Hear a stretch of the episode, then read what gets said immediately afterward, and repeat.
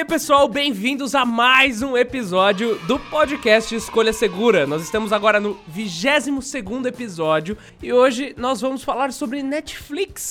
É, saiu um vídeo completo no canal falando sobre se vale a pena o Netflix, se vale a pena trocar ele por uma TV a cabo, quer dizer, trocar a TV a cabo pelo Netflix. E a ideia hoje é a gente discutir mais a fundo esse que foi um dos roteiros que a gente mais pesquisou, levantou coisas e tudo mais, eu e o André junto, o, o Rafa também. Então a gente pensou em falar, vamos, vamos tirar mais um tempo, né? O vídeo tem só 10 minutos, vamos, vamos tirar aí uma horinha para conversar mais sobre o Netflix, sobre o que ele mudou nas nossas vidas e tudo mais. Como como eu disse, estão comigo aqui André Martins e Rafael Zamit, já são da casa, já são escolhas segureiros da vida. Fala pessoal, André aqui, bora discutir um pouco mais sobre Netflix porque esse roteiro rendeu, viu? é isso aí, hoje a gente vai ter tempo para entrar mais a fundo e também explorar algumas alternativas do Netflix, que muita gente às vezes só conhece ele, então a gente vai falar um, um pouco de tudo. Mas antes da pauta, claro, é hora dos recadinhos. Se você está querendo aprender inglês, uma das formas mais flexíveis de fazer isso é com o Cambly. É só falando que se aprende e através da plataforma é possível encontrar professores nativos dos Estados Unidos, do Canadá e da Inglaterra instantaneamente com o sotaque que você quer e com interesses parecidos com o seu para a conversa fluir. Além disso, como o serviço é 24 horas, você determina o tempo, o número de vezes na semana e o horário da sua aula, além de, claro, por onde você vai fazer a ligação, já que dá para usar ele no PC, no celular ou até mesmo no tablet. Para ganhar 15 minutos de conversação para testar isso daí, é só se inscrever usando o cupom Escolha Segura. Então, tá aí uma boa dica, eu ando usando o serviço e recomendo ele. E claro, vamos falar aí das mensagens do último episódio, que foram muitas, né? A gente falou do Awards, os melhores smartphones do ano, e o pessoal realmente se engajou, né, André? Sim, teve muito comentário dessa semana, o que é muito bom. E vamos, vamos começar logo, vamos lá. O Vicente Pellegrini, ele mandou um texto enorme tentando convencer a gente de, de por que, que a gente deixou a Sony de fora, que a Sony é incrível. Cara, olha, é complicado analisar os modelos da marca, é um pouco difícil arranjar os modelos, o pessoal não anda procurando tanto, então realmente ficou de fora, eu não consigo nem opinar que teve um baratinho da Sony que vale a pena ou etc Gosto dos aparelhos serem pequenos e potentes, mas eles geralmente estão muito caros. É, quem sabe na próxima geração a gente consiga aparelhos da Sony para testar mais a fundo e quem sabe no Escolha Segura Awards 2019 a gente comente um pouco mais sobre eles, né?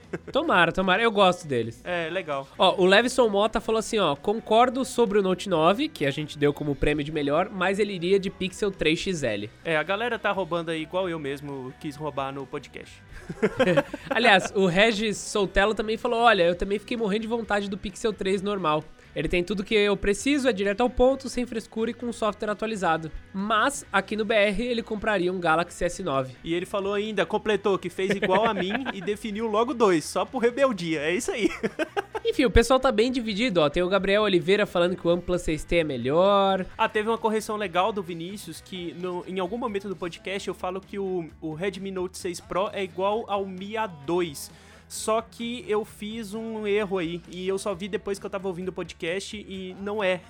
o Redmi Note 6 Pro é igual ao Mi A2 Lite, que tem menos bateria, um processador diferente, a tela é do mesmo tamanho, enfim eu fiz esse pequena confusão aí, porque são tantos modelos. é, não, é muito complicado. Uh, o Thiago Olivieri Berton comentou também, falou que ele tinha um Huawei P20 Pro e ele achava muito grande, então ele trocou por um Mi 8 SE, modelo que eu adorei pra caramba. Então temos aí um outro guerreiro pelo tamanho pequeno dos smartphones. Isso aí, guerreiro. é isso aí. Não, eu vou montar um grupo de pessoas que gostam de celular pequeno. Ah. Vou fazer isso aí, vamos sair nas ruas pedindo para pararem de aumentar o tamanho das telas. Por favor. Com cartazes em mão, é, parando a Paulista e pedindo celulares menores. É isso aí. Vamos, vamos mesmo. o Otávio Eugênio deixou o seguinte comentário: Xiaomi Pocophone F1 é o melhor smartphone de 2018, pelo custo-benefício, o Snapdragon 845 e principalmente por ser o smartphone mais rápido do ano. Não sei se ele é mais rápido que o OnePlus 6T, um dos melhores de 2018 também, mas pelo preço Michuruca, pelo que ele entrega,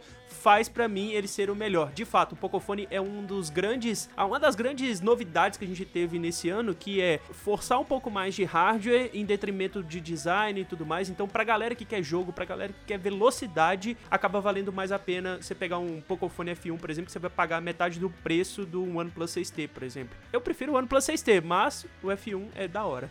é, acabou de chegar aqui também um Honor Play, que é o mesmo esquema. Assim, eles pegaram hardware intermediário e tacaram um processador topo de linha e a gente vai ver isso mais em 2019. É, verdade. Acho que essa é uma das grandes apostas das empresas para baratearem é, hardware potente. Né? Ó, o Davidson César também comentou, o OnePlus 6T é o que ele tá mais interessado. Eu acho muito bonito, ele ainda reclama que o do iPhone ser caro, concordo com ele. Temos ainda aqui, ó, Otávio Eugênio também falando, ó, o OnePlus 6T é o que eu recomendo mais. O pessoal gostou bastante, né? Eu é, gosto, eu gosto também. Deixa eu só puxar um comentário aqui do Lohan Menezes, que ele fala o seguinte, eu tenho 15 anos, estou fazendo Jovem Predins e tô querendo pegar um Note 9 só o ano que vem. Lohan, não Claramente. Cara. é, assim, pega um não Moto faz, é. G6 Plus, é, você consegue pegar bem mais barato, não vale a pena você ter um smartphone tão caro na mão, sendo tão jovem ainda. As coisas vão mudar muito. É, você vai morrer para juntar a grana para comprar um Note 9 e você vai deixar de ir no cinema e curtir as coisas que você tem que curtir, assim, sabe? Não faz é. isso não, cara. Pega um G6 Plus, é melhor. Olha, Lohan, eu não sei como que é a sua cidade, mas eu não tenho Note 9 porque eu não ando com isso na rua. É, tem isso ainda. Até pelo tamanho dele. Eu, eu não gosto. Eu, eu, não gosto de chamar atenção com o celular. É, acho que isso é importante em alguns lugares, assim. É só uma diquinha rápida. Tem um outro comentário legal que é do Bruno Marquesi, que ele pegou o comentário de outra pessoa do último podcast em que ela pedia para fazer análise de e-reader. E daí eu falei, ó, vou fazer análise, vou considerar o Kindle e o Kobo. E ele pediu para acrescentar também o Leve New. Ah, e mais algum aqui. Tem o Kobo HD Glow, tem o Paperwhite. Enfim, ele aumentou aí ah, as opções que a gente pode usar para fazer esse vídeo e tá anotado. Enfim, quando a gente conseguir fazer isso daí, Espero você lá assistindo o vídeo. E agora vamos para os comentários do Instagram, que vieram lá da nossa postagem exclusiva do podcast. O Insta, o Elinho, eu acho que é esse o, o Instagram dele, disse o seguinte: Pocophone F1 é o melhor. É o que mexeu com os valores da própria Xiaomi e dos concorrentes. Esse é o outro tipo de tendência que eu estou dando mais valor. É como a gente falou, Pocophone F1 tá criando tendência aí, outras fabricantes já estão embarcando, então é ver mais disso em 2019. É. E os próximos também são do e-mail. O Guilherme mandou um e-mail pra gente falando que ele é de Campinas, que é gestor de projetos e que ele queria parabenizar o podcast. Ah, eu, sempre, eu sempre adoro quando o pessoal quer parabenizar, né? Aham. Uhum. ele achou que a gente fez algumas injustiças com a Huawei. Ele falou assim, ó, a primeira injustiça foi citar o Mate 20 apenas como menção honrosa. Me parece um equívoco, uma vez que ele é comentado como talvez o melhor Android de 2018. Vocês citaram a tendência ditada pelo processador do iPhone, porém é importante ressaltar que a Huawei fez um evento antes do lançamento dos iPhones 10S, onde ela mostrou que ela tinha desenvolvido também um processador de 7 nanômetros,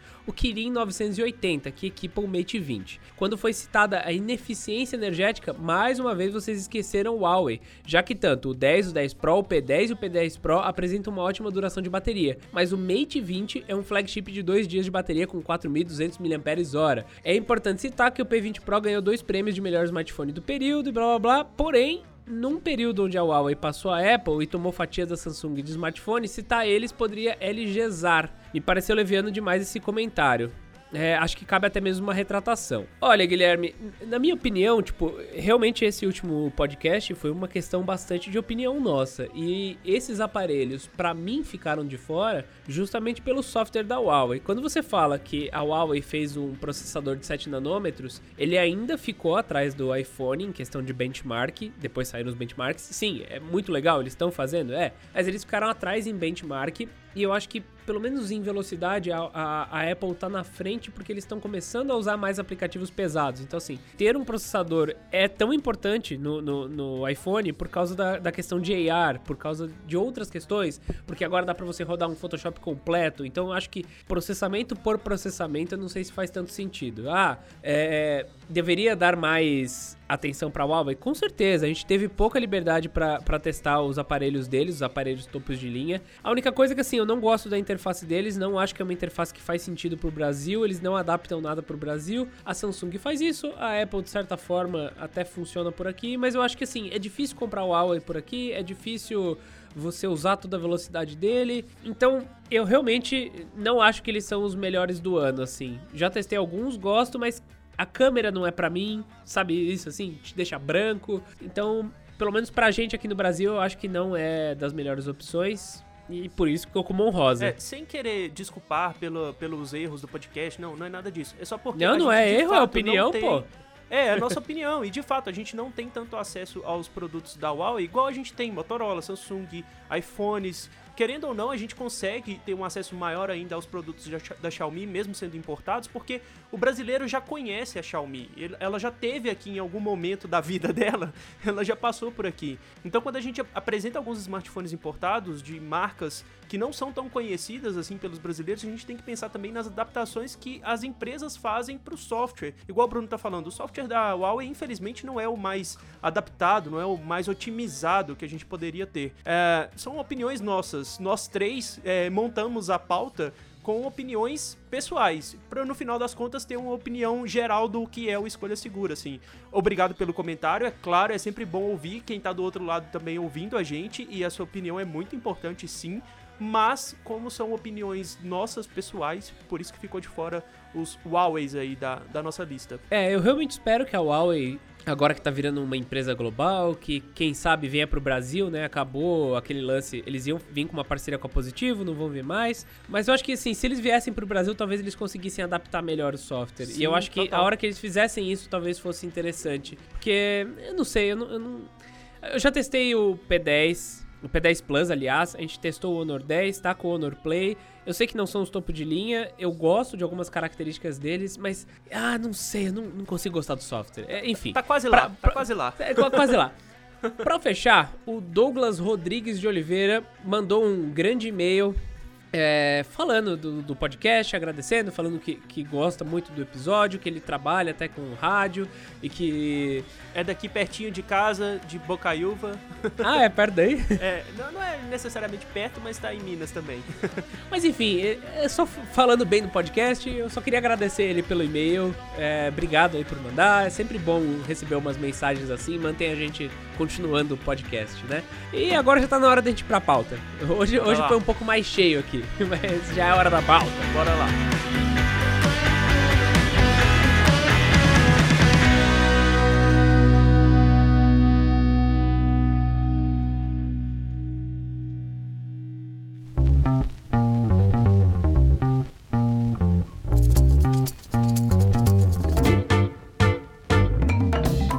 Como sempre, a gente começa contextualizando. E eu vou contextualizar de, forma super rápida. Netflix é aquele negócio onde você compra, né? Uma pessoa paga e outras pessoas assistem filmes às suas custas. basicamente. basicamente é isso. Um membro da família paga e todo mundo usa o filme. É. Ele paga, mas ele mesmo não vê nada.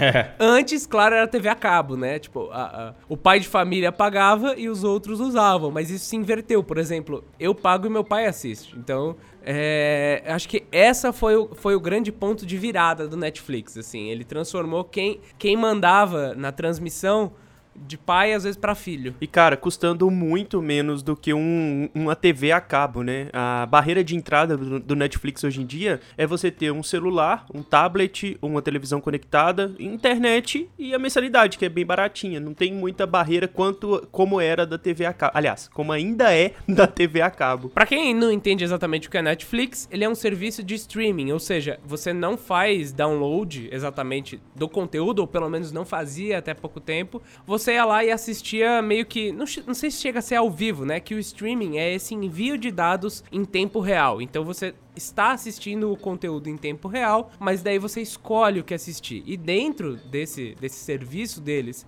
que envia vídeos para você, eles têm tanto documentários quanto séries deles e filmes que também são ou da própria Netflix ou comprado de outras, de outras empresas, né, de outras produtoras. É, então para pegar um pouquinho de história aí, o que, que a gente pode colocar? O Netflix ele chegou numa época aqui no Brasil que não tinha nada do que a gente tem hoje. Faz pouco tempo. Eu lembro que eu cheguei a assinar bem no começo do serviço eu puxei aqui e o e-mail que eu tenho de cadastro no Netflix é dia 14 de 6 de 2012. Nossa. Ô, Rafa, você pode bater no peito e falar assim, ó. Era a época que era só mato. Isso, é isso que eu ia falar pra você falar. era tudo mato aqui. era a época que era só mato no Netflix. Para vocês terem uma ideia, quem conheceu o serviço já tava tudo redondinho e tal. Na época era só filme antigo. E do Adam Sandler. É, era coisa de Pulp Fiction, do Adam Sandler, essas coisas, não tinha realmente um atrativo.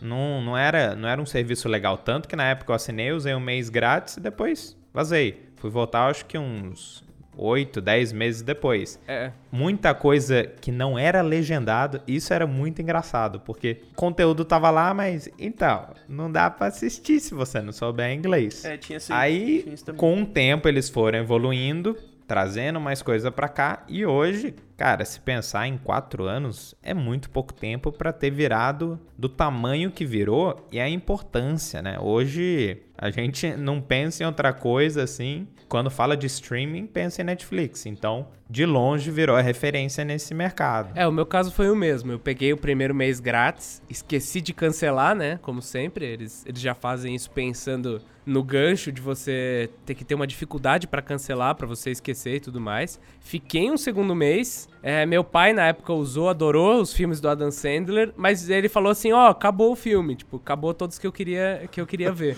Seu pai zerou o Netflix ah, É, numa época antiga, assim. na né? época. e daí a gente cancelou e foi voltar, acho que tipo um ano depois, porque eles lançaram alguma série, eu não lembro qual foi exatamente a série, mas eles lançaram uma série que a gente queria ver, coloquei lá, daí começou a usar meu pai, começou a usar minha mãe, a Thaís falou, olha, tem uma série legalzinha aqui e tal, vou ver, e pronto, né? O, o pessoal Tá se instalou hoje. na minha conta e não, não, não tive mais opção. Cara, eu lembro que a... o motivo de eu ter assinado o Netflix foi a House of Cards, foi a série House of Cards, que ainda nessa época do lançamento era o grande, a grande série da Netflix. Não tinha série famosa, não tinha título que, enfim, nada especial demais. O que me fez assinar o Netflix foi de fato House of Cards, porque já tava ganhando prêmio e o roteiro era muito bem fechadinho, a gente ficava maluco, assim, cada final de episódio era cabeça explodindo, principalmente na primeira temporada que a gente não conhece muito. Assim como vocês, eu também aproveitei um mês grátis, depois eu já vi, não vi muito interesse assim, mas quando saiu House of Cards foi o motivo de eu ter ficado, e tô até hoje. Eu tô olhando aqui, ó, por exemplo, séries que chegaram em 2013, 2014. Você vê que Orange is the New Black já tem 2013, House of Cards já é 2013. Eu lembro que, assim, uma época, pra mim, eu não lembro exatamente qual foi a série que a gente assinou, né, por causa. Mas Demolidor 2015, eu lembro que eu já tava um tempinho com o Netflix e eu falei, pô, queria ver muito, muito, muito. Narcos também foi um ponto pra mim, assim, que a gente curtiu demais. Aí a gente entra nessa estratégia, né? O que que virou mesmo o jogo pra eles era uma coisa que no começo eu nem esperava, porque no, no primeiro momento eles só tinham outros filmes. Então o que que era o desejo assim? Ter filmes mais recentes. Então a gente ficava naquela ansiedade de quando ele ia se aproximar da TV fechada, em canais como Telecine, HBO, que jogam do cinema para TV com uma velocidade muito mais rápida que a Netflix fazia. Então, tem essa virada que você falou dos conteúdos próprios, que aí eles começaram a atrair para o serviço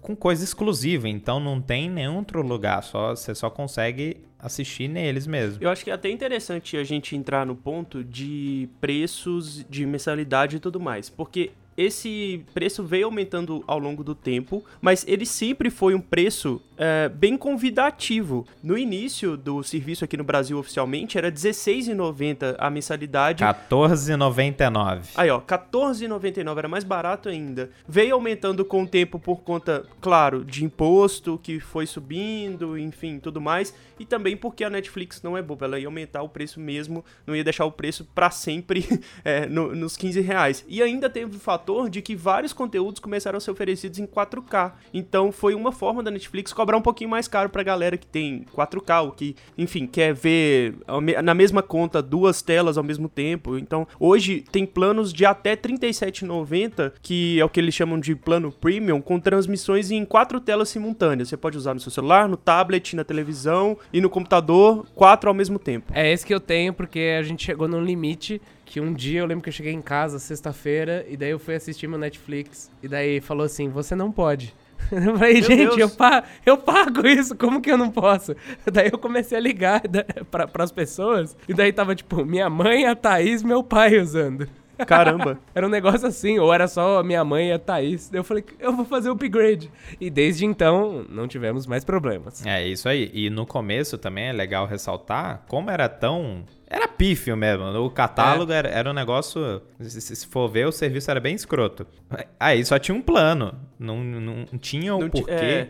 E outro, 4K. Ixi. Nem tinha chegado ainda, né? A gente não conseguia ver em 1080p direito. É engraçado, assim, que série mais conhecida é, já devia estar no servidor aqui perto, né? Porque eles têm um sistema que redireciona para os servidores que são melhores e tudo mais. E é justamente isso, assim, você ia assistir alguma coisa que era muito conhecida, beleza, você pegava e, e, ia bem. Agora, se pegava uma coisa um pouco mais desconhecida ou que quase ninguém via na sua região, era muito mais demorado. Esse daí eu não peguei tanto. Eu lembro da época que ainda tinha muito conteúdo em SD, né? Uhum. Então era coisa que, como eram títulos antigos, eles nem tinham feito ainda aquela espécie de upscale, né? De pegar o filme na película tal. Realmente mandar ele para uma versão mais nova em 1080p. Então tinha muita coisa em, em SD na época. Olha só, eu tô dando uma olhada aqui é, em conteúdo original do, do Netflix, né? Aproveitando, peguei aqui a lista e tudo mais. Você vê que em 2013 você teve House of Cards, Hellonk Groove e Orange is the New Black. E são só três séries de drama, né? Tô falando aqui de drama. Mas eles não tiveram, até olhei os outros aqui, eles não tiveram muito mais coisa em 2013 de conteúdo, sabe? Era um negócio que tava indo devagarzinho. Mas pelo menos House of Cards e, House of Cards e Orange is the New Black, cara, eu lembro que fez um barulho tremendo, né? Aqui, principalmente aqui no Brasil. Ah, o House of Cards eu acho que foi o divisor de águas. Mesmo na época, tanto que era muito comum, eu vi o pessoal falando na internet, a cara, o cara assinar, assistir House of Cards deixar o povo assistir da casa, tal, não sei o que, e depois cancelar. É. Porque não tinha muita. Você não podia ficar maratonando um monte de séries da Netflix que não tinha opção. Então nem valia tanto a pena. É, foi isso mesmo o que você falou. Então tinha, porra, com Kevin Space. Puta, a gente falar, o cara era a maior atração e depois na última temporada sumiu. nem tá mais. Foi cortado. Foi desmascarado, né? Mas enfim. Mas acho que foi até um momento de virada também pros atores, né? Porque você não via essas séries pequenininhas com muitos atores, daí começou a subir o cachê e finalmente o pessoal pôde ir até pôde ir para séries, né? Não só cachê, como importância também, né? Os caras não querem sair de Hollywood para um lugar nada a ver, né? E, cara, ainda teve o fator é, de novidade, né? Porque até então não existia nenhum serviço de streaming. Que vai, quem que dominava isso na época? Era YouTube, uh, talvez o, o Twitch, que tava entrando também nesse, nesse ramo, mas não tinha Amazon Prime, não tinha o Hulu, não tinha essas outras. É, não tinha esses outros serviços que hoje em dia já existem. Então o Netflix teve um fator novidade muito ao seu favor, assim, por, cara, oferecer um conteúdo de qualidade, um roteiro muito bem feito, atores muito bem, muito consagrados, mesmo que na época a gente não sabia o que, que tinha rolado ainda com Kevin Spacey, mas enfim, foi eles conseguiram aliar coisas muito importantes para quem gosta de assistir série. E ainda, é como você falou, o negócio de maratonar série. Não existia isso de maratonar série antes do Netflix, né? A gente baixava as séries aí na, na livraria do Paulo Coelho da internet. Mas. Não, é até importante você falar disso, porque a pirataria, no primeiro momento, eu falei, puta, mas só tinha título antigo e tal. A partir do momento que eles começam a trazer coisa exclusiva e coisa nova também, tem, tá muito mais acelerado esse processo. E em boa qualidade. É, é muito mais fácil. Pô, tem, tem bastante título, ainda mais os exclusivos deles, que estão em 4K. Então hoje, o cara que não sabe, não tem tanto interesse, ou não manja direito, ah, baixar, quer colocar legenda, tal, não sei o quê. Então acho que deve ter dado uma freada até na pirataria dos filmes e de séries. Porque é mais cômodo. Você liga a TV, muda ali, já tem, a gente vai falar também dos sistemas da TV. Hoje é muito fácil você assistir Netflix. Então isso ajudou demais. É, eu acho que não foram só eles, sabe? Hoje em dia eu, eu pego, vou no Google Play Filmes lá, rapidinho já tem vídeo. É, o preço é um preço que era como se fosse alugar, né, filme. Então, poxa, 10 reais você faz lá 48 horas, você consegue assistir o filme. Tá com uma qualidade boa, você apertou quatro botões acabou, sabe? Não tem mais a dificuldade lá do da livraria do Paulo Coelho lá. que era tipo, ah, baixa, daí tem que achar a versão certa, tem que colocar. Tem que baixar a legenda A legenda certa, tem que checar se a legenda tá sincronizada, tem que não sei o que. Eu não sou um cara que, que assiste que assiste tanta coisa assim, tipo, não dá tempo. Então, pra mim, meu, eu vou gastar o quê? Tipo, 30 reais por mês. Nem isso eu gasto de, de, de filme, né, adicional. Então, além do Netflix, pagar um, fil um filmezinho mais novo, assim. Então, eu fui assistir Pantera Negra, coloquei lá no Google Play e dormi. Perdi o filme. Mas, enfim, acho, acho que facilitou muito, assim. Facilitar, você vê até com, com o Spotify, né? Facilitar, é isso que resolve pirataria. Às vezes quem faz ainda, quem realmente não dá para pagar e, cara, uma hora talvez essa pessoa queira. Você vê até com, com Adobe, Adobe Photoshop, Premiere Pro e etc. Geralmente quem não consegue pagar faz o crack e depois de um tempo já tá trabalhando tanto tempo com isso, monta empresa, vira profissional quando dá uma graninha, eles preferem pagar. É pela comodidade, igual você tá falando. É, é, muito mais fácil você entrar num aplicativo e selecionar o filme do que você entrar em diversos sites, baixar e ainda depende da velocidade da sua internet, que nem sempre é boa. Enfim, tem todo esse rolê. A facilidade, eu brinco, tem uma frase que eu falo com os meus amigos aqui que eu brinco que a preguiça manda o mundo. É, tipo, a gente só inventou a roda porque era mais fácil, sabe, levar alguma coisa do ponto A pro ponto B através de uma roda. Então, a preguiça preguiça manda no mundo, assim. Então, a Netflix conseguiu aproveitar muito bem disso. Sim. Daí eu acho que a gente pode talvez entrar em outro divisor de águas para essa categoria de streaming, que foi a melhoria dos sistemas das TVs. Uhum. Antes a gente dependia de vários dispositivos externos, mais parrudos, assim, com hardware mais legal, que pudessem rodar o Netflix de uma maneira bacana. Mas hoje em dia as TVs. E, e, outra, quando começou também, tinha as TVs que já tinham aquele software bugado. Às vezes você colocava, o negócio demorava para carregar, ou não tinha suporte para Full HD. Então era aquela zona. Mas hoje é, é, a questão da comodidade. Hoje é muito fácil, você já tem uma qualidade muito boa. Claro, a gente tem o primeiro empecilho: você não faz streaming se não tiver internet em casa. Mas é uma coisa que a gente tá tão não, não, tem, não tem meio que a opção. Se você tá ouvindo a gente, você tem inter... acesso à internet. Em algum lugar. Não, até isso melhorou, né? Porque por dispositivos mobile, você consegue fazer download. Então, sei lá, você pode ir até a faculdade, pegar a internet da faculdade e fazer download do seriado e deixar ali, assistir em casa. Então, até isso simplificou ainda mais, né? Principalmente no caso do Netflix. Uhum. E eu, eu vou ser bem honesto aqui, não vou ser hipócrita. Eu ainda faço os dois. Então, dá para assinar o Netflix e, e, baixar a pirata mesmo. Porque eu, eu acho uma coisa, eu não acho. Tem toda a questão, lógico, eu vou estar vou tá entrando meio que numa contradição. Mas o cinema, eu acho que é feito de uma maneira muito antiga, assim. Os caras têm que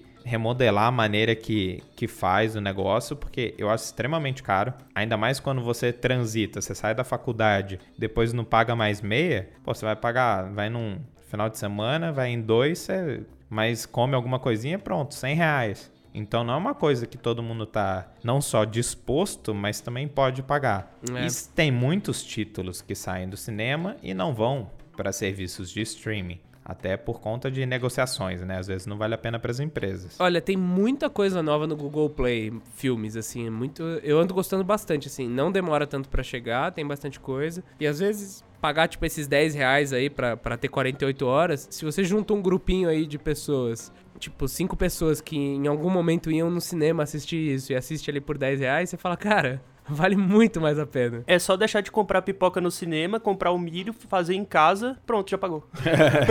Hoje em dia, é, tem até um aplicativo eu não lembro o nome, deixa eu até abrir aqui que eu baixei esses dias, que você procura o filme e ele te dá todos os em todos os aplicativos de streaming onde que você pode encontrar aquele filme. Chama Just Watch. Então assim, ah, onde será que tem tal filme? Daí você dá uma procuradinha lá e tenta encontrar em algum. Vale bem a ah, pena, assim. Tem até um aparelho lá fora, agora me fugiu o nome, que ele na verdade sincroniza todos os serviços de streaming. Então, se você tem Netflix, se você tem o Prime Video da Amazon, tem lá fora também tem um que é muito forte que é o Hulu. Infelizmente não dá para assinar aqui, a dificuldade é muito maior, porque se você assina, ainda tem essa coisa ah, de ver o endereço, confirmar o endereço, mas tem um bloqueio por VPN. Então você tem que puta, fazer. É um tem um bloqueio por IP, então você tem que usar VPN.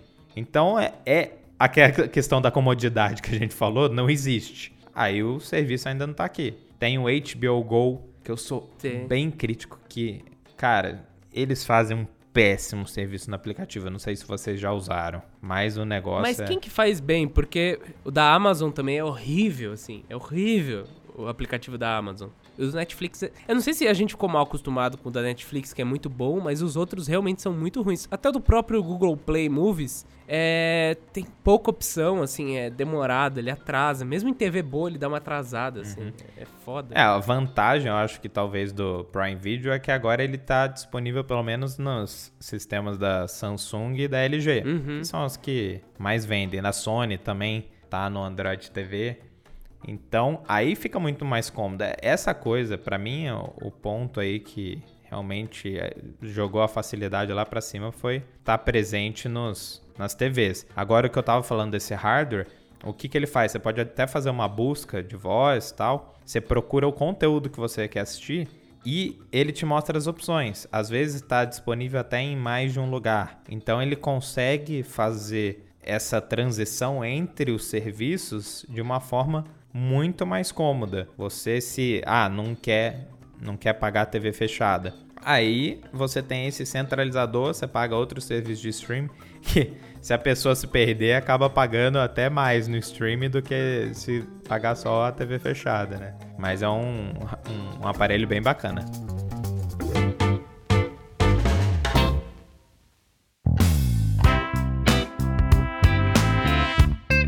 Só avançando aqui um pouco na pauta pra gente comentar sobre o que a gente viu lá quando a gente foi fazer o vídeo, tem um dado muito interessante que é a Sandvine, que é uma empresa de, eh, uma empresa de pesquisa, descobriu que só o Netflix é responsável por 15% de todo o tráfego da internet. é muita coisa. Cara, isso é muito maluco. É, é que assim, não é que 15% das pessoas estão no Netflix, é que como é uma transmissão de vídeo, o tamanho dos vídeos são muito maiores. Então, sei lá, se tem 1% de pessoas assistindo Netflix nesse momento, 15% vai ser o tráfego por causa do tamanho do vídeo, né? Exatamente. É, só pensar, uma hora você navegando na internet, uma hora assistindo Netflix, em questão de consumo de internet é muito maior. Né? Cara, pensa bem, de tudo que você conhece da internet, todos os textos de bom dia, todas as imagens, tudo que é transmitido no seu celular, tudo que é transmitido de todas as formas que você conhece de internet, 15% disso tudo é só Netflix. Porque aí é como vocês falaram, tem conteúdo em alta definição 4K e isso consome muita banda. O estudo da Sandvine, ele fala do consumo de banda, não necessariamente do quanto de dados existe no mundo e esses dados são da Netflix. É quanto tá trafegando na rede. E 15% é coisa pra caramba. Eu acho que a gente pode até aproveitar essa, esse tema, né, pra falar que assim, outras empresas estão se incomodando com o fato do Netflix pegar tanto, né? Não. Uhum.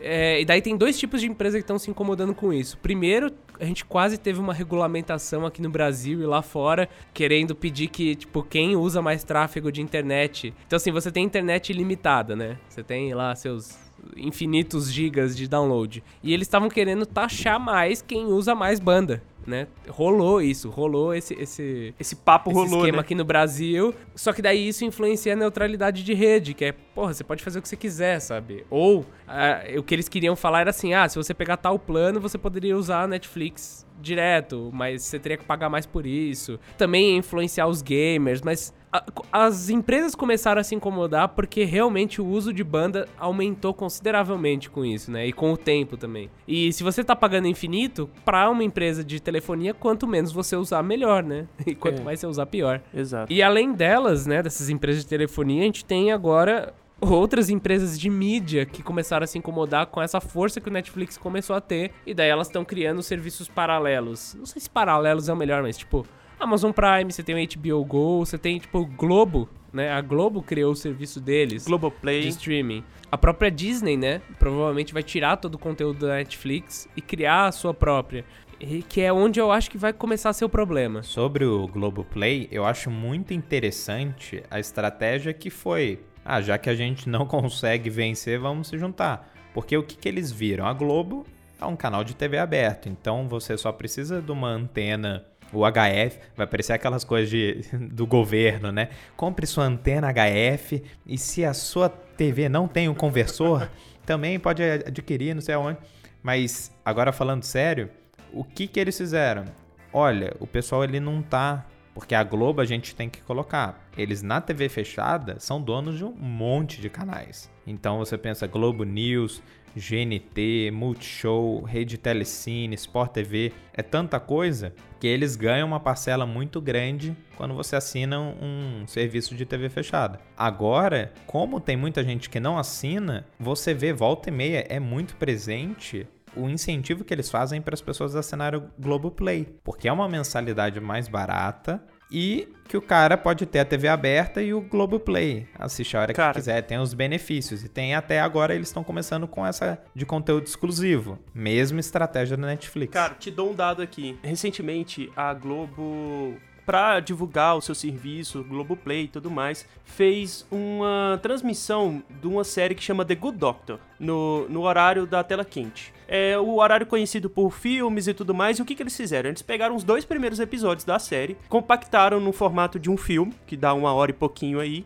e colocaram para transmitir e todo momento falando assim: ó, se você quiser ver a série toda, tem lá no Globoplay. Se você quiser ver mais conteúdo, tem lá no Globoplay. Enfim, o marketing que eles sabem fazer, né? Sabem fazer muito bem. Foi a maior audiência da, da tela quente, da, daquele horário de segunda-feira à noite, em muitos anos. Ou seja, a Globo conseguiu. É, forçar, é, eu não digo nem forçar, mas eles conseguiram incentivar a assinatura de um serviço só passando um conteúdo muito bom na TV, sabe? Então, assim, eu acho que eles estão começando a entender que para justificar a assinatura você tem que ter conteúdo bom, não é só conteúdo replicado. Porque na Globoplay, antigamente, você só conseguia ver os conteúdos da Globo, os originais da Globo. E aí entra novelas, ah, as novelas antigas, né? Os programas de talk show deles antigos, enfim. Então, com essa essa inserção de conteúdo novo e conteúdo realmente bom, eles conseguiram, cara, bater recorde de audiência no segunda-feira à noite. Olha que coisa maluca. Eu acho que o ponto de necessidade, que, que no fim eu acho que além de ser uma ideia boa, era algo necessário. As pessoas não estão mais consumindo a TV na hora que na hora que tem que ser consumido, elas querem consumir na hora que elas querem, né? E acho que todos esses serviços, eles, eles ensinaram as pessoas pode ser uma brincadeira, né? Eles ensinaram mal as pessoas que dá pra, pra, pra você assistir a hora que você quiser. E acho que elas começaram a sentir que, que precisavam. Pô, por que, que eu tenho que assistir a novela à noite se é a hora que eu tô na academia, sabe? Eu, eu posso fazer a academia enquanto tá rolando a novela, chegar em casa e depois assistir a novela. Sabe? Eu não tenho que ficar preso no, no, no que eles querem. E, é, daí as TVs estão indo para isso, né? De conseguir dar essa. Como que é? Conseguir dar essa opção eu acho que é interessante, eu acho que faz sentido. O que incomoda e o que vai ser o problema, que eu acho, daqui a um tempo, é que para você assistir tudo que você quer, daqui a pouco você tá pagando 200 reais porque você comprou 10 serviços. E a diferença do que era uma, uma TV a cabo é que a TV a cabo vinha num, num boleto único. E agora você vai ter, tipo, 10 coisas no seu cartão de crédito e você vai ficar com preguiça de cancelar as 10. Apesar de que TV a cabo era impossível de cancelar e esses serviços dá para cancelar. você só fica com preguiça. Outra mudança de comportamento que a gente consegue observar, ainda mais da nossa geração, pessoal com 20 anos, 15 anos, não assiste mais TV. Então não é uma coisa que mais interessa. O YouTube está muito introduzido nessa mudança também e os caras tiveram que buscar outra alternativa. No fundo, a gente tem essa coisa de pensar que, ah, tá todo mundo estável, Globo, Band, Record, mas não é tão bonito assim o panorama para eles, não. Tem que dar seus corre. E sem contar que a gente acaba com o tempo, assim, a gente acaba vendo aí, no, sem entrar um pouco na coisa política, mas todos esses canais têm uma visão muito tendenciosa. E a gente automaticamente meio que cansou um pouco disso. Tanto que prefere muito mais ah, pular o, o jornal, que só tem desgraça tal, não sei o quê, e relaxar assistir uma série. Cara, é muito louco isso que você tá falando, porque aqui em casa, por exemplo, uh, eu e minha esposa, a gente gosta de ver algumas séries e tudo mais, mas na hora da novela a gente gosta de ver a novela, né? Enfim, coisa de brasileiro. e aí é muito maluco porque, assim, até começar a novela a gente vê série. É, é Começa a novela, a gente muda pra novela e depois a gente vai ver uma outra coisa, geralmente YouTube. Mas até o horário da novela a gente vê uma série do Netflix ou, enfim, vê algum conteúdo de streaming. A gente dificilmente vê TV uh, ah, no horário padrão, por assim dizer, né? É lógico que a gente vê os jornais e tal em algum momento, quando não tem nada para ver, mas é muito maluco, assim, o como a gente consegue adaptar hoje em dia com o streaming as nossas demandas, né? Porque, de fato, é um conteúdo sob demanda, não é que tá passando a temporada de House of Cards só essa semana e a gente tem que ver essa semana, sabe? A gente pode ver em qualquer é, momento. Exato, a gente só tem que fugir dos spoilers, né? Só desviar deles. É, tem isso. mas eu, eu até me coloco, não sei vocês, mas eu me coloco ainda numa geração que, como a gente, quando era mais novo, a gente era muito acostumado a assistir TV. Era o jeito que dava para saber das coisas. Eu ainda uso a TV quando você tá em casa, tá fazendo alguma coisa assim, não precisa tanta atenção, sabe? Com aquele fundo que vai ficar fazendo um barulho no fundo. Ruído eu branco. Deixo ligado. É. Exatamente. Às vezes eu deixo ligado só por deixar, assim. Mas às vezes o conteúdo é tão ruim que eu falo, não, vou desligar, não vou nem dar audiência pra essa bagaça. Então, aproveitando que a gente tava falando disso, a grande pergunta que a gente tentou responder lá no nosso vídeo foi assim: dá para trocar a TV a cabo pelo Netflix ou até por um grupo de sistemas de streaming, né? A ideia do vídeo foi só o Netflix. Eu acho que a gente podia dividir um pouco os dados com as pessoas e depois fechar falando assim, olha, com relação aos streamings, daria também? Olha, como a gente dividiu lá no, no YouTube, eu acho que vale a divisão aqui também no podcast. Porque, querendo ou não, tem a galera que gosta muito de assistir os jogos do seu time preferido, assim. Eu não sou muito esportista, eu não sou muito ligado em futebol, em, em outros tipos de esportes meu negócio mais é série. Então, por conta disso, olhando só o meu panorama de consumo de vídeo, de consumo de mídia, eu trocaria sim, de fato, a TV a cabo por Netflix e talvez um outro serviço. Uh, eu tô usando o YouTube Premium e go tô gostando demais, porque não tem uh, propagandas no meio do conteúdo e eu consigo baixar para o meu celular para ver depois, enfim. Eu acho que com essa combinação de Netflix e YouTube, eu tô muito satisfeito. Porque, claro, tem outros serviços aí, tem o Amazon Prime Video que tem conteúdo muito legal, tem, enfim, outros.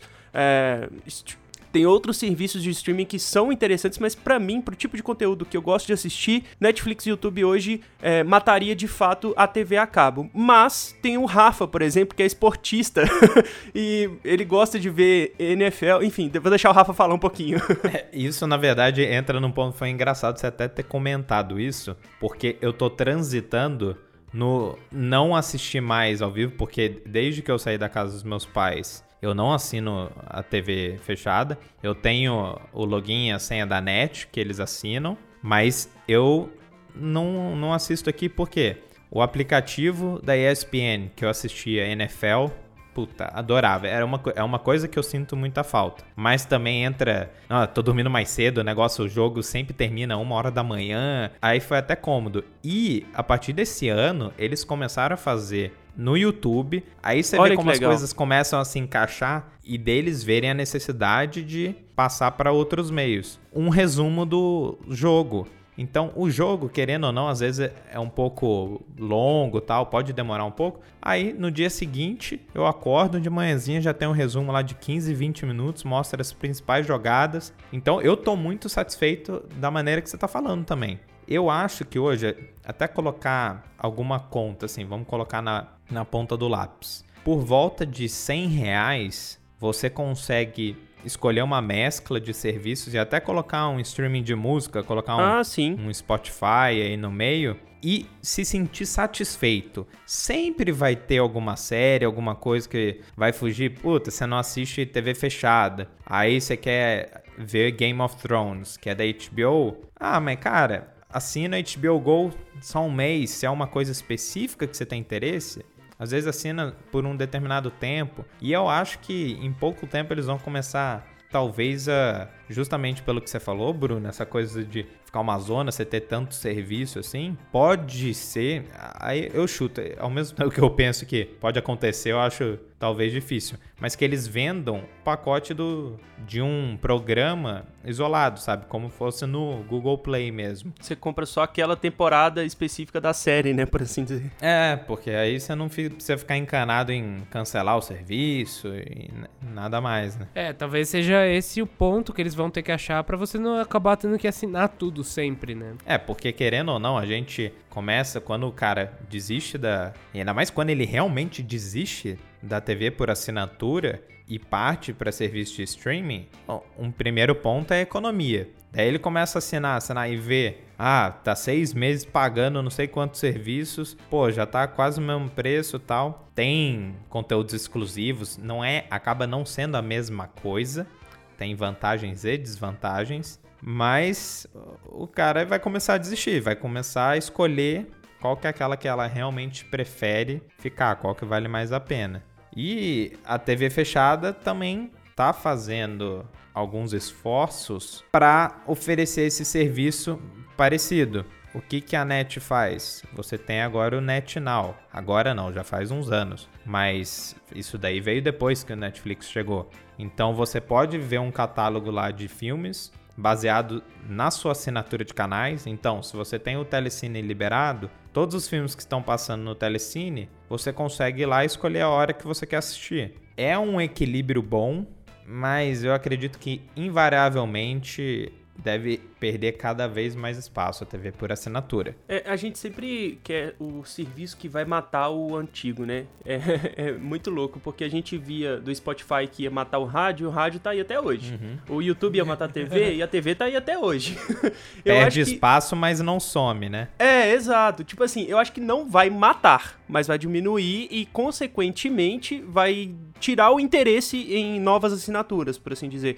É porque, é claro, tem gente que tem a TV TV por assinatura desde sempre e não quer nem saber do Netflix. Eles estão felizes lá com 53 canais de música que ficam no final da lista lá de que ninguém escuta, mais 300 canais HD que passam basicamente a mesma coisa durante a semana. Enfim, tem essa galera, né? E ainda tem aquela galera que é mais antenada em tecnologias e já tem uma TV, já compra uma TV, por exemplo, há uns dias atrás a gente soltou um podcast falando só de TVs e de como o sistema de TV tá tão evoluído e ainda tem os Chromecast da vida, tem a setup box, tem a Apple TV. Então, você vai colocando para uma galera tanto recurso e tanta novidade e tanta apreço naquilo que, que, de novidade mesmo, que você vai meio que tirando o interesse da TV a cabo. Então, assim, uhum. tem, os, tem os dois grupos. Eu vejo os dois grupos existindo ainda em paz e harmonia, assim. Mas eu acho que o grupo do, de streaming, a galera mais antenada e tudo mais, vai acabar sobressaindo em um momento da conversa. É, então o que que eu puxo, assim, disso, dessa mudança, dessa mudança de panorama, é que, independente do que a gente gosta, que a gente escolha, hoje a gente tem muito mais opção. A gente não tá fechadinho lá na ter a TV a cabo, ter os canais. Tem tanta coisa, a gente já falou de tantos serviços hoje aqui, que é difícil você não se agradar. É. Se você não se agradar, você é. Meu amigo, você tá ouvindo isso daí, você tá falando. Ah, não gosto nada que eles estão falando. Você é um chato.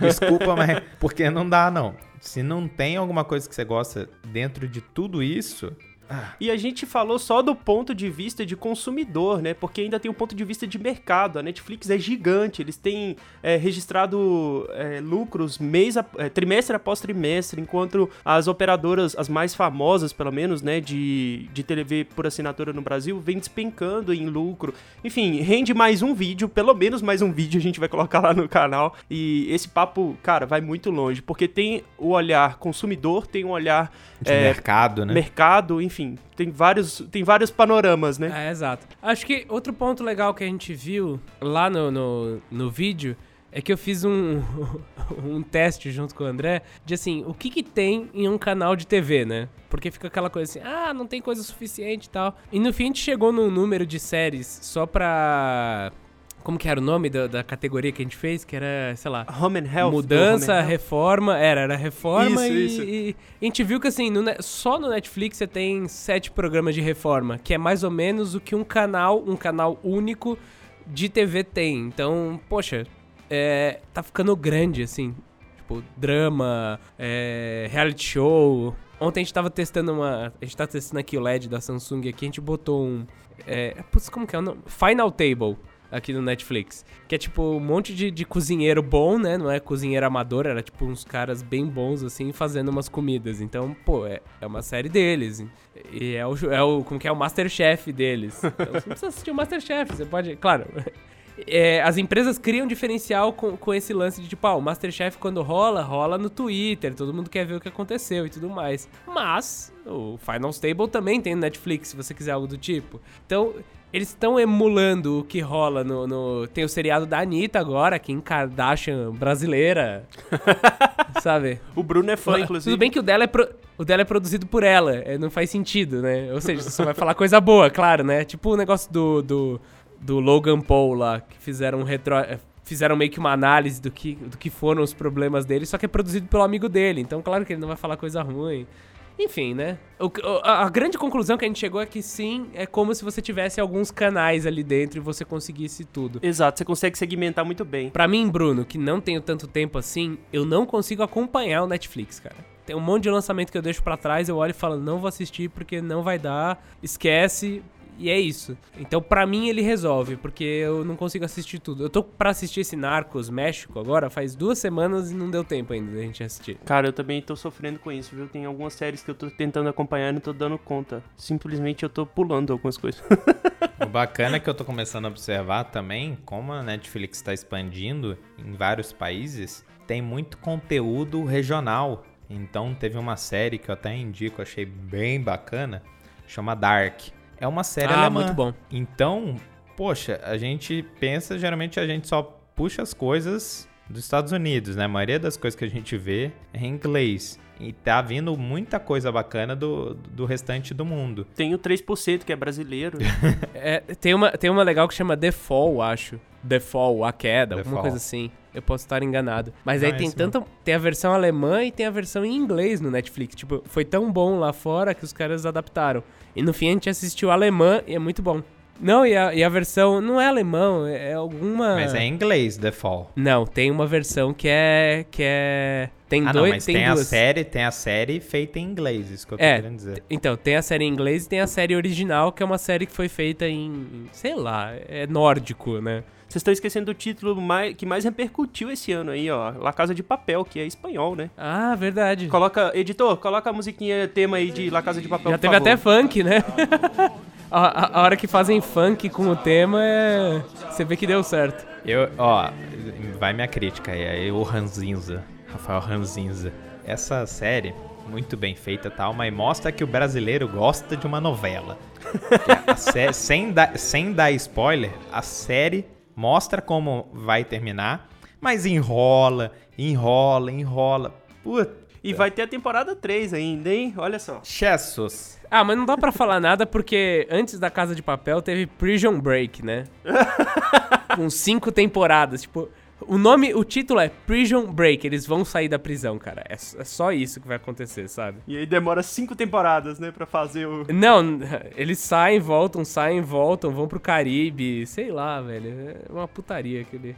Eu vi só a primeira temporada, não precisei ver as outras. Ah, então eu já vou aproveitar que a gente tá caminhando pro final do nosso podcast e deixar um, um pedido aqui pra galera que nos escuta. Deixem os, as melhores séries que vocês acompanham nos Netflix da vida, no Hulu, HBO Go, enfim, todos esses serviços de streaming. E se vocês, como usuários mesmo, é, cancelariam ou não a TV a cabo para viver só de Netflix, só serviço de streaming. Mas enfim, acho que, acho que o que dá para concluir é que, mesmo para quem gosta de esportes, como o Rafa, eu, por exemplo, eu gosto de tênis, mas, cara, às vezes é gostoso, né, assistir, sei lá, uma partida de três horas.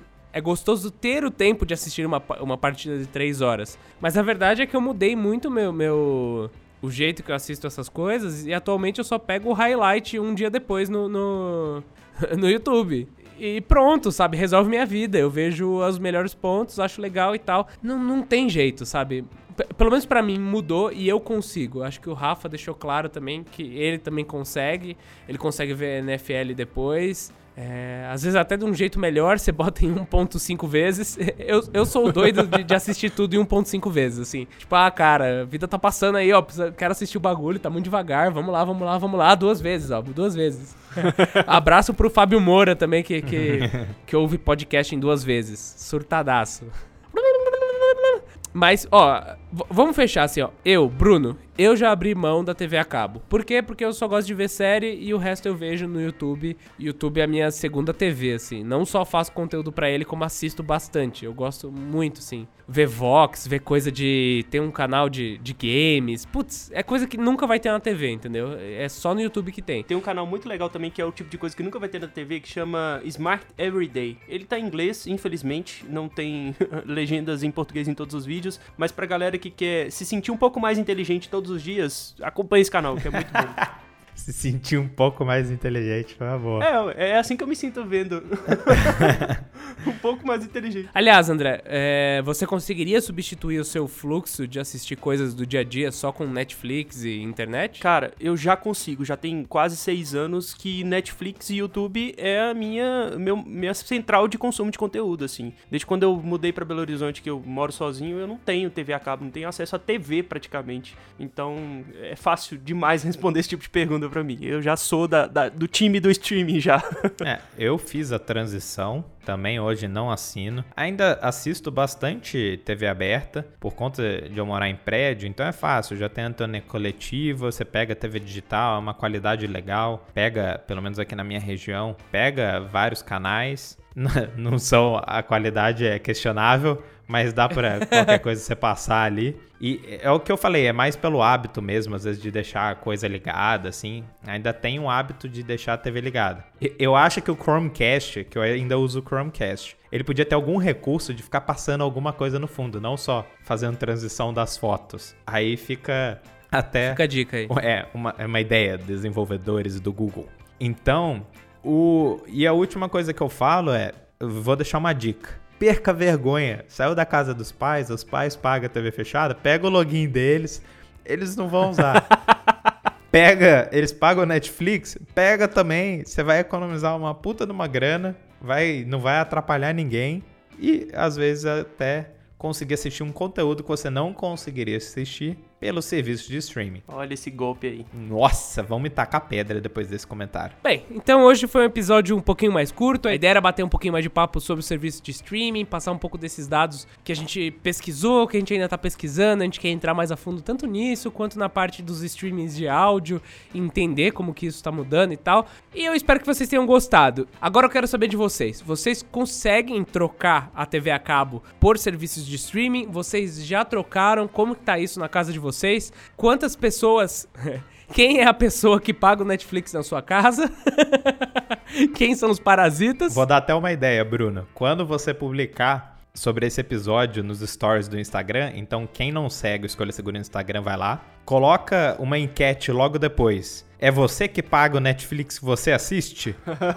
Aí Vou vamos, colocar, vamos ver como é que tá a média do pessoal. Vou colocar assim no canal, vamos conseguir isso daí. E pra mandar isso, nada melhor do que deixar no Castbox um comentário ou mandar um e-mail pra gente através lá do podcast escolhasegura.com.br ou a outra opção que é muito boa é você ir lá no nosso Instagram e vai ter um post com a tela do, do, do podcast, né, com a imagem do podcast. Lá é o post oficial pra mandar comentário. A ideia foi facilitar um pouquinho mais pra vocês conseguirem conversar com a gente aqui nessa plataforma, beleza? Eu queria agradecer, como sempre, né? Eu, eu sempre gosto de agradecer, né? Você é um cara grato. Você, grati, hashtag gratidão, Bruno. Ah, obrigado. Agradecido por aqueles que Obrigado. nos ouvem. O André, o André acordou só pra gravar podcast, sabe assim? Olha só. Eu tenho que, na verdade, agradecer eles por me esperarem, porque eu sempre tô atrasado e enrolado com as coisas. Vamos colocar isso aqui no extra. Olha só, eu acordei atrasado, fiquei pronto antes do Bruno, que já tava teoricamente pronto pra gravar. Então. É que eu sou Sou- perdido. Sou um funcionário exemplar, eu diria. Mas é isso, pessoal. Eu espero que vocês tenham gostado de mais um podcast. A gente espera vocês no próximo episódio. E valeu! Abraço, pessoal. Até mais. Falou, pessoal. Até a próxima.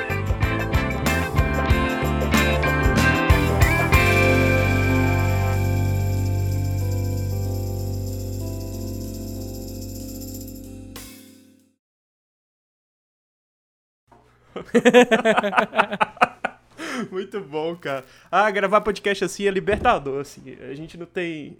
É Você mais tá troca pelado? de papo, sabe? Hã? Não, porra. eu, tô, eu tô no vaso, né? Tipo assim.